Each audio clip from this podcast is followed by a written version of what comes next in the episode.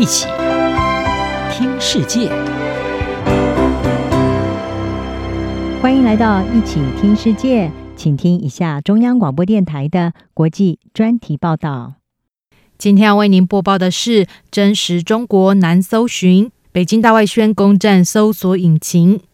北京对墙内网络的讯息进行审查不是新鲜事，像是六四天安门事件、新疆人权侵害以及新冠疫情起源等敏感的议题，在中国网络公司的搜寻引擎上常常没有办法找到搜寻结果。一项华府与德国智库的最新研究则发现，人们想要在 Google、YouTube 和微软的 Bing 搜寻引擎上搜索真实中国也有困难度。必须先突破中国官媒在这一些平台上所散播的层层迷雾。华府智库布鲁金斯学会与德国马歇尔基金会保卫民主联盟在五月公布的一份共同研究发现，当人们想要在网络上搜寻有关新疆和新冠疫情起源的讯息的时候，许多的热门搜寻结果连接到的是北京支持的媒体。内容自然是符合中国官方论述的论点，而且很多时候涉及阴谋论与假消息。布鲁金斯学会研究外国势力干预与虚假讯息的学者布兰特，以及资深数据分析师沃特沙特，七月六号在该学会网站上撰文指出，透过在搜寻结果突出显示这类中国官媒内容。西方公司可能在北京塑造外部认知、进行大外宣的努力中发挥到关键作用。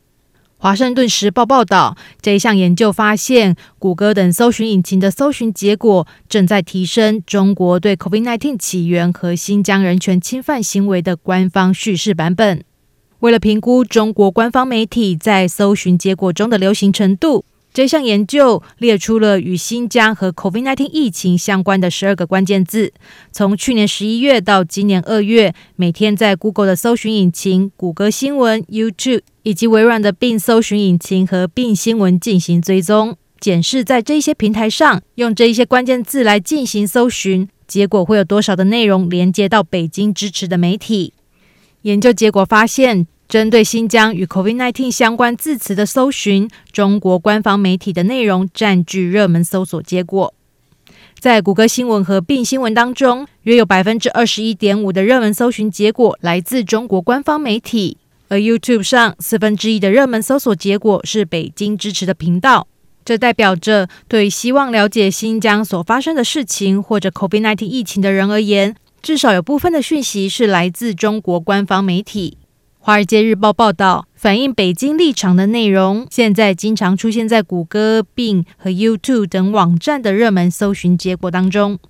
即使这些网站在中国国内被封杀。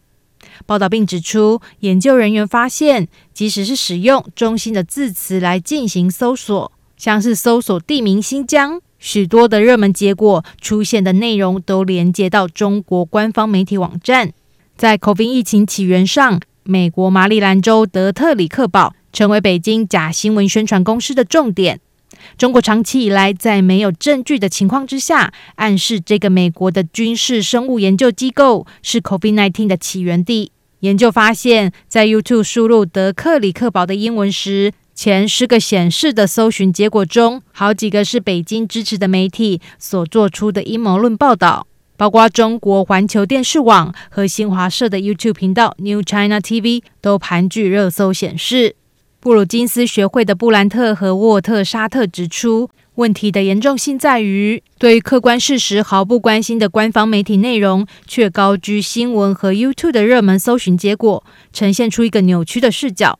而全球网络的使用者对这些搜寻引擎显示的结果，一直具有高度的信任。这也凸显。这些知名入口网站对高品质讯息进行把关的重要性。布兰特和沃特沙特在两人合撰的文章中就建议，科技公司可以在提高搜寻结果品质上发挥作用。例如，为了杜绝在网络上搜索阴谋论相关字词而使得国家的宣传扩大，搜寻平台可以考虑增加使用警告标记，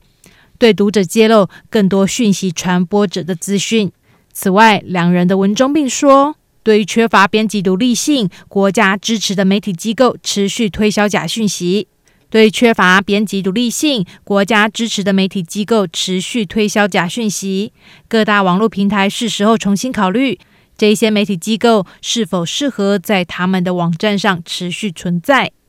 以上专题由央广编译，张雅涵撰稿播报，谢谢收听。